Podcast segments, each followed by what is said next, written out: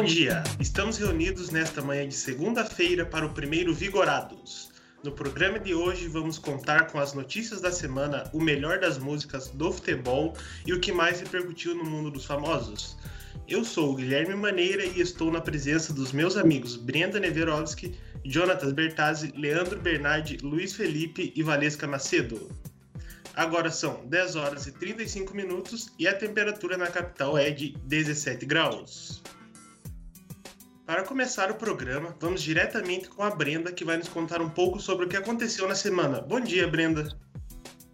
Bom dia, Guilherme. Bom dia para todos os nossos ouvintes. Curitiba está em alta de transmissão dos casos de Covid e o lockdown voltou a entrar em debate na cidade. Na última semana, o governo do estado e a prefeitura de Curitiba sinalizaram para medidas mais restritivas no controle do coronavírus, com a possibilidade de fechamento total das atividades. Sexta-feira, a Associação Comercial do Paraná enviou cartas ao governador Ratinho Júnior e ao prefeito Rafael Greca com apelos para que evitem o fechamento do comércio. Os shoppings de Curitiba lançaram uma campanha contra o lockdown. A campanha é assinada por todos os shoppings e conta com a hashtag Comércio Aberto e com o slogan A economia não pode parar, o trabalho é essencial.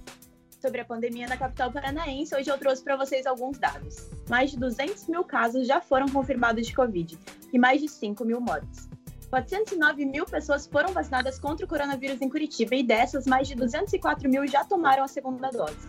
Esses são dados do último Boletim da Saúde publicado pela Prefeitura na sexta-feira, dia 15 do 5. Hoje começa a vacinação contra a gripe em professores e pessoas acima de 60 anos. E continua a vacinação para crianças de 6 meses até 6 anos e gestantes. Hoje eu também trouxe para vocês uma notícia cultural. Entre os dias 17 e 20, 23 de maio acontece a 19 Semana Nacional dos Museus e Curitiba participa desse evento. Serão videoconferências, debates, apresentações e exposições virtuais. Nove espaços culturais curitibanos participarão, e entre eles o Museu da Imagem e do Som, o Museu da Arte Contemporânea e o Museu Oscar Niemeyer. O tema dessa edição será O Futuro dos Museus Recuperar e Reimaginar. Você pode conferir todos os espaços participantes e toda a programação no evento no site www.comunicação.br.gov.br. Essas são as notícias de hoje e até a próxima. Volto contigo, Guilherme. Eu agradeço a Brenda e agora vamos direto com o Leandro, que separou um pouco do futebol dos times aqui da capital para nós. Bom dia, Leandro. Como vai?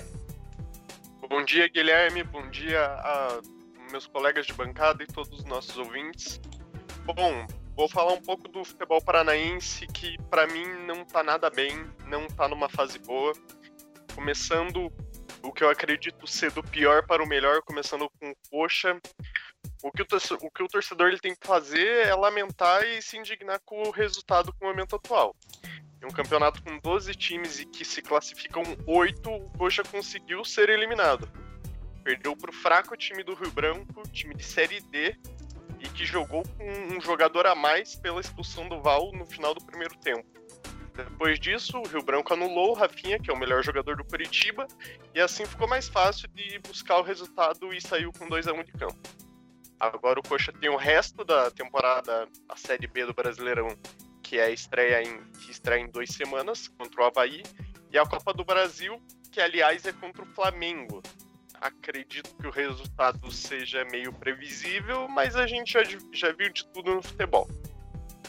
Indo para o Paraná, o Paraná, que apesar do elenco limitado pela fase financeira do clube, ele se classificou, se classificou em sexto é, no Campeonato Paranaense.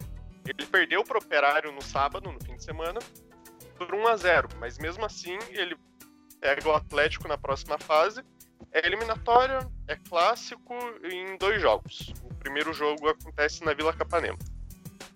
Paraná usa o Campeonato Paranaense também para se preparar para a Série C, e a estreia acontece no dia 31 desse mês contra o Ipiranga, no Rio Grande do Sul. Apesar do futebol não estar tá convencendo, Paraná tem o objetivo de avançar no Paranaense e conseguir o acesso do, de volta para o Brasileirão na Série B. Mas eu acho que vai precisar de mais futebol do que ele está apresentando.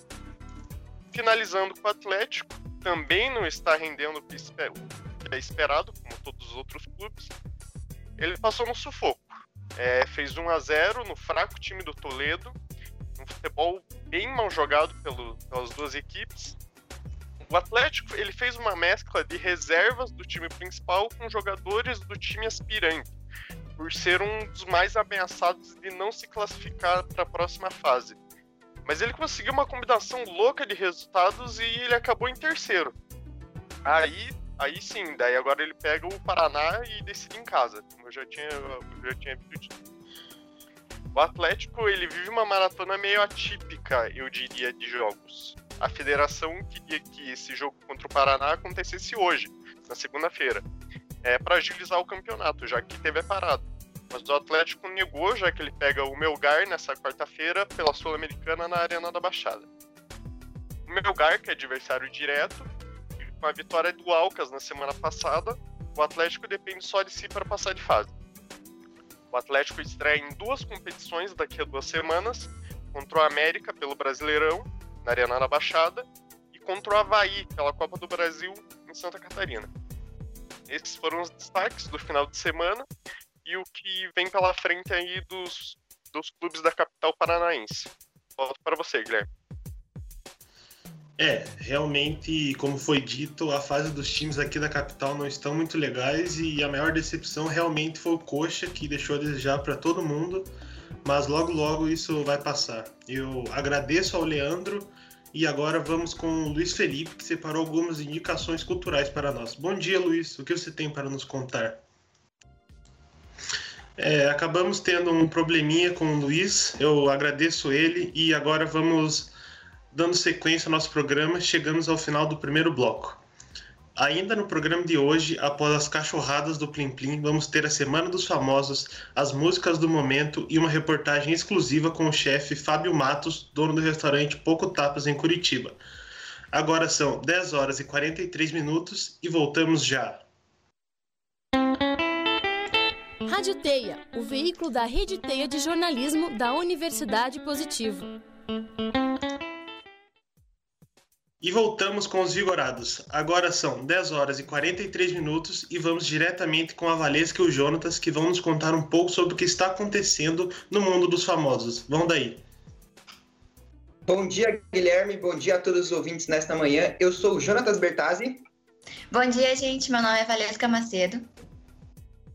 Então, o Big Brother Brasil acabou e com isso paramos de assistir todo dia na rotina dos participantes, infelizmente. Mas vocês sabem o que está acontecendo no pós-BBB? Gilberto, o famoso Gil do Vigor. Nossa, tentei imitar o Thiago Leifert, mas não deu boa.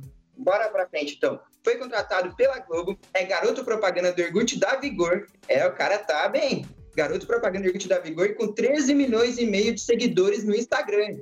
Eva, tá tudo vigorado, hein? É, mas não é só o Gil que tá bombando. A nossa campeã Juliette Freire está trabalhando dia e noite desde que o programa acabou. Pois é, né? Vida de famosa. Ela já foi para casa da Anitta, ela vai ser capa de revista, vai participar do clipe da nova música do Lua Santana e já apareceu em diversos programas de TV. Mas não para por aí, porque a Paraibana segue com agenda cheia e novos trabalhos para fazer. Ela e seus 29 milhões de seguidores vão longe ainda. Falando do ex-BBBs, Carol Conká está com um documentário na Globoplay, A Vida Depois do Tombo. Nossa, sinceramente, eu parei para assistir aquilo. Que negocinho chato. Quase dormi assistindo. Ela só fica chorando. Mas tomara que ela mude, né? Pois é, depois daquela trajetória dela no BBB, vamos ver, né? Depois de rever tudo isso, temos que torcer pro bem dela, até porque jogo e vida real são coisas diferentes e bola pra frente. Tem a Rafa Kalimann com seu programa também, você viu? Na verdade, eu não quis ver, não. Eu assisti aquele com o ex dela, o Rodolfo, ex-BBB também, do Batom de Cereja.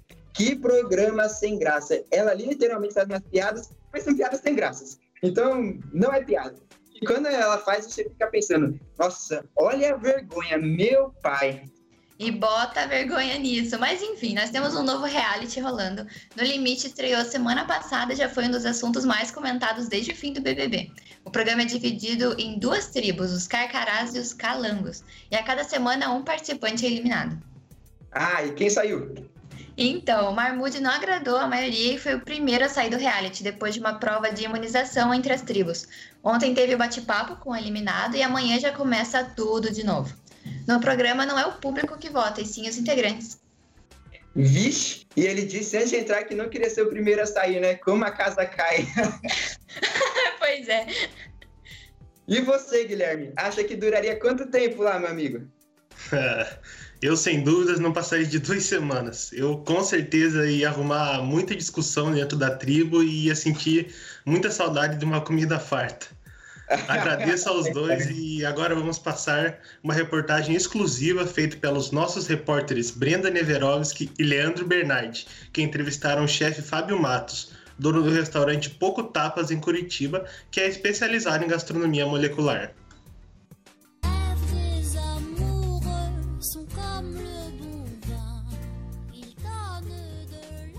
E é nesse som clássico que abrimos essa reportagem feita especialmente para você, que está cansado de comer e beber a mesma coisa todos os dias, de comer aquele mesmo arroz com feijão durante a semana e no happy hour beber a mesma caipirinha. Você sabe o que é comida molecular? Segundo dados do Google Trends, o Paraná é o estado que mais procura sobre o tema no Brasil. E nós aqui de Curitiba podemos nos arriscar cozinhando uma receita da internet com comida molecular, ou então podemos experimentar o Poco Tapas, o primeiro restaurante do Brasil com comida molecular e o terceiro melhor restaurante do Brasil segundo o TripAdvisor. Para explicar um pouco melhor o que é comida molecular para vocês, a gente chamou o chefe Fábio Matos, ele é o criador do restaurante aqui na nossa cidade e que também é professor de culinária. O Fábio explicou pra gente sobre os pratos que ele serve no restaurante. Bom, a gastronomia molecular ela é a transformação dos alimentos. Então a gente brinca um pouco com a textura dos alimentos. A gente faz essa essa brincadeira com o que a gente come, o que a gente já conhece, só que transforma ela de uma maneira diferenciada. Então, por exemplo, a gente transforma o azeite de oliva em pó, a gente transforma a shoyu em formato de espaguete, a, as nossas bebidinhas moleculares são transformadas numa esfera que estoura dentro da boca, é, o nosso aipim, a gente transforma ele, transforma ele em uma espuma feita no sifão com CO2.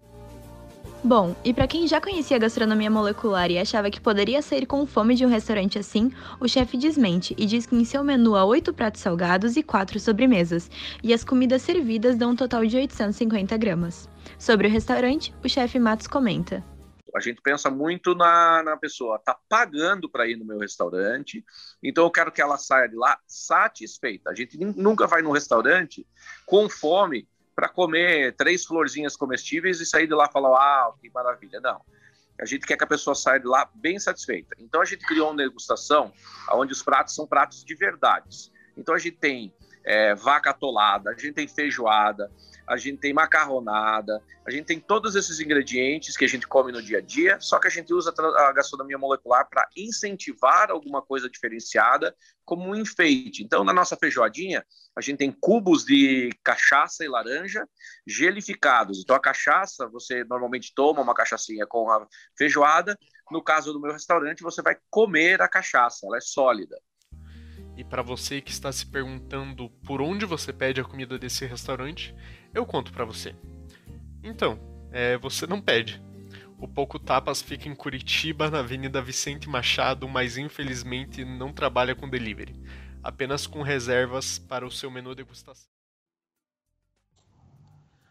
Para você que quer se aventurar em casa com a cozinha molecular, no Instagram do chefe, arroba Fábio Matos, você encontra uma aula grátis de um ravioli molecular com massa de tomate. Segundo o chefe, a receita é super simples e com ingredientes comuns que você encontra em qualquer supermercado. Reforçando, o restaurante fica localizado na Avenida Vicente Machado, 2786, no Batel, para mais informações, entre no site pocotapas.com.br ou no Instagram arroba pocotapas. O nosso programa está chegando perto do fim, mas antes vamos dar aquela animada na segunda-feira de manhã. Vai daí, galera! E agora nós vamos para a parte mais esperada desta manhã, é aquela que anima o nosso dia.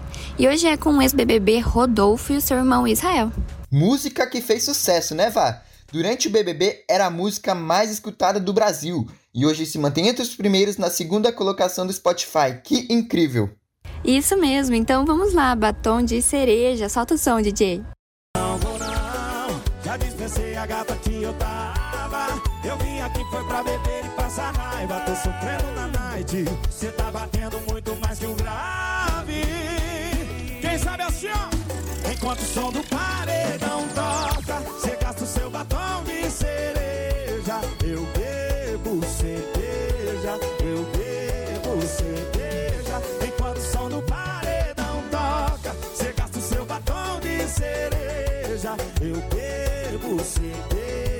eu bebo, você beija.